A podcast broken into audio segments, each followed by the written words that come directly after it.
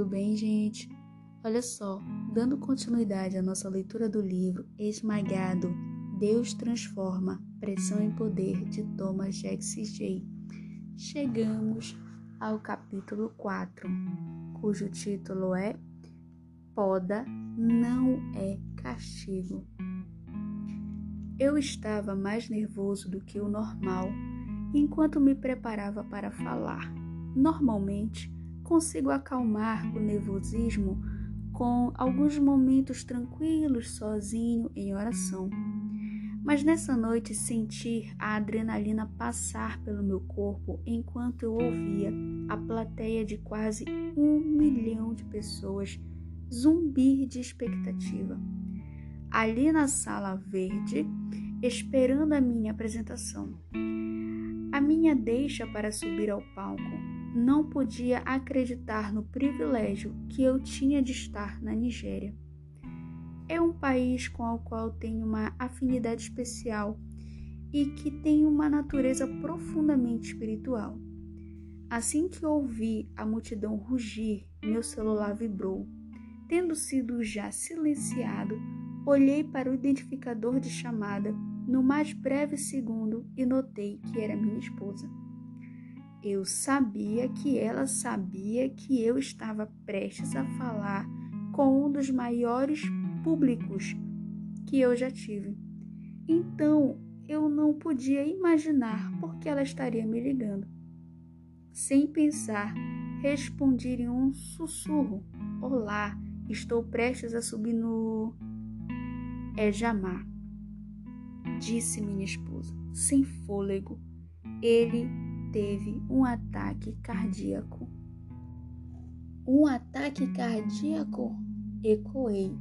Minha voz subiu de um sussurro para um rugido, enquanto as pessoas à minha volta olhavam em minha direção. A linha crepitava como um estático zumbido, enquanto minha mente processava o que não podia aceitar.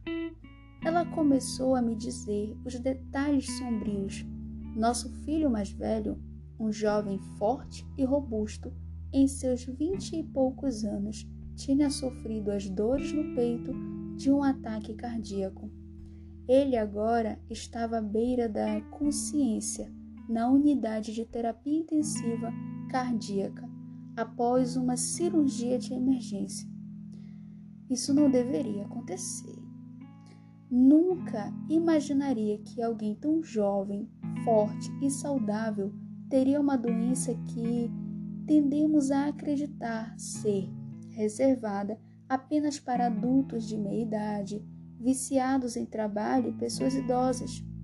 Enquanto eu estava prestes a pregar o primeiro de vários sermões que eu tinha sido convidado para entregar a uma igreja em Lagos, meu filho estava se contorcendo de dor no hospital.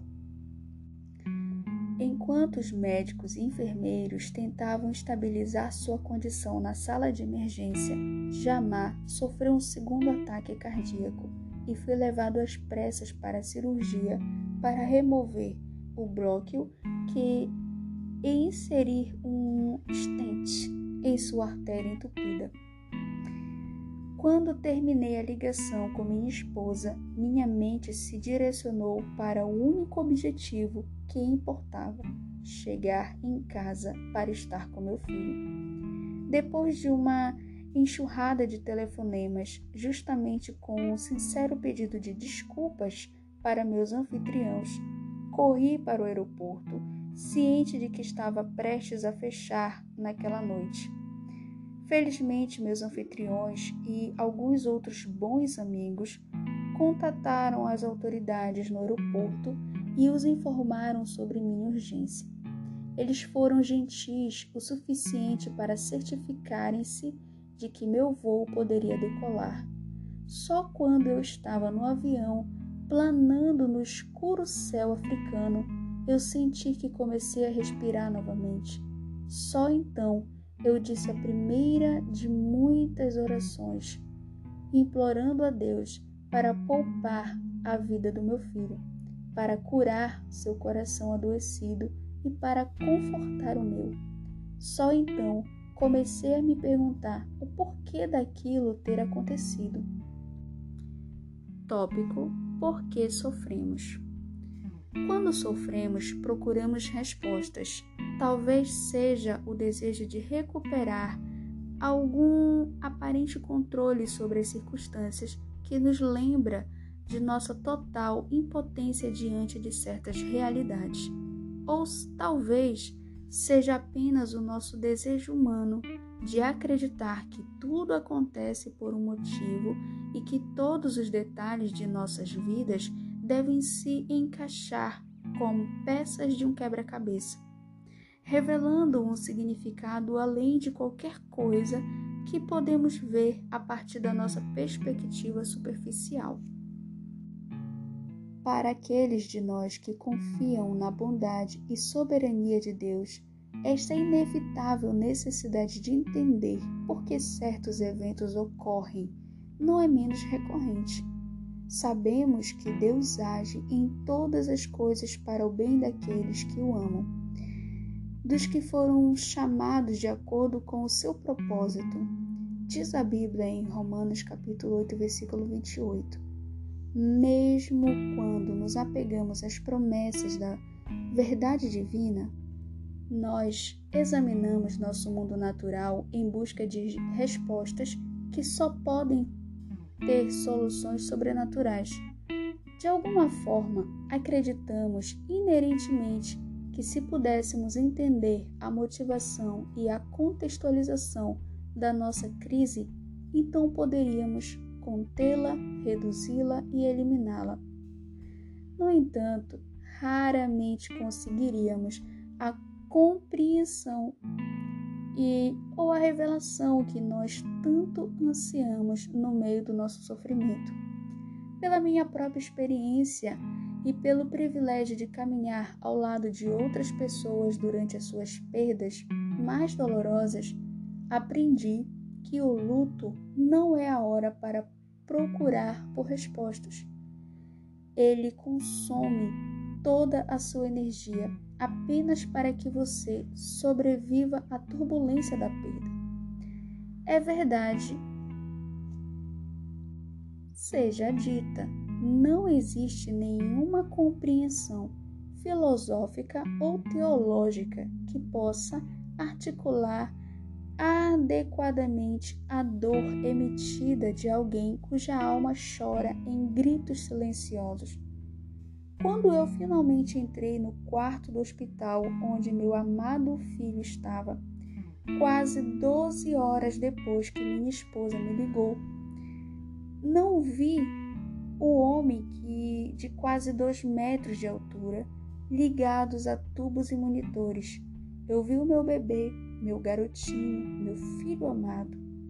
Vi uma retrospectiva de muitos momentos em que seu rosto sorridente olhou para mim, os momentos em que a sua mão minúscula escorregou na minha e as ocasiões em que a sua energia não podia ser contida. Mais tarde, depois que Jamá começou a se recuperar completamente, eu me perguntei se todos os pais se sentem assim quando veem seus filhos sofrerem. Imaginei o choque devastador e a tristeza entorpecente de Maria, a mãe de Jesus, quando ela ergueu os olhos ao pé da cruz e viu seu filho pregado em vigas de madeira ásperas ao lado de dois criminosos. Será que ela viu o leão de Judá? a consolação de Israel, o Messias, o Salvador do mundo, que veio para nos perdoar dos nossos pecados? Ou ela viu o bebê que ela tinha dado à luz em um estábulo, o bebê que ela tinha embrulhado em panos e colocado em uma manjedoura? Ou talvez ela tenha visto a criança que brincou no quintal em Nazaré, rindo e cantando, chamando na vivacidade da infância. Talvez tenha sido o menino crescendo em sabedoria e estatura diante de Deus e dos homens, cheirando a suor e serragem da carpintaria de seu pai terreno. Talvez tenha sido tudo isso, pois veja bem, nosso Salvador era o seu filho. Lá está ela ao pé da cruz, com os olhos fixos na visão horrível, enquanto tudo nela queria se afastar daquela cena. Como eles executaram seu filho por crucificação. Eu me pergunto se outros podiam ver sua angústia vazando pelos poros de sua pele, ou seu amor escorrendo de suas feridas enquanto ele sangrava. Maria sabia que ela nunca mais seria a mesma, porque eles tinham crucificado seu filho. Já vi fotos da Pietà, a famosa estátua de Michelangelo feita em mármore, retratando Maria segurando o corpo sem vida de seu filho depois que ele foi retirado da cruz.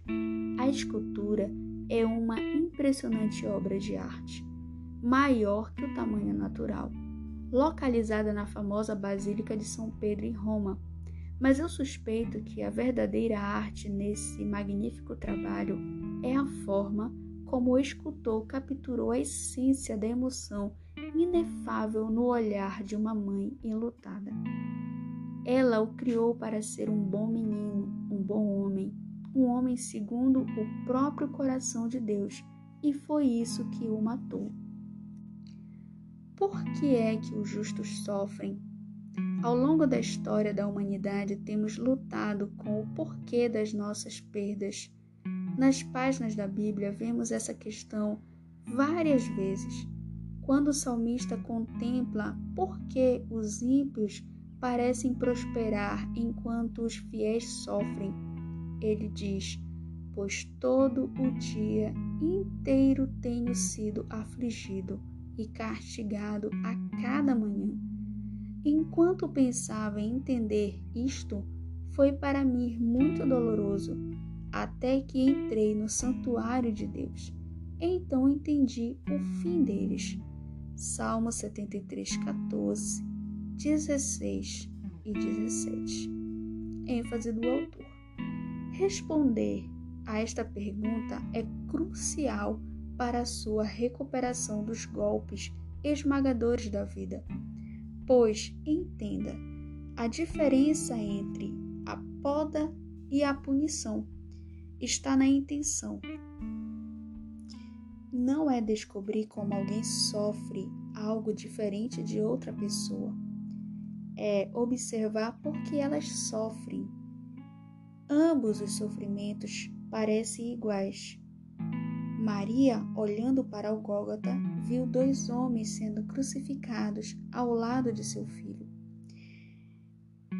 Gritando, sangrando e berrando nos espasmos delirantes de dor excruciante.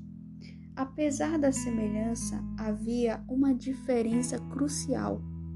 Dois estavam sendo punidos e um estava sendo podado.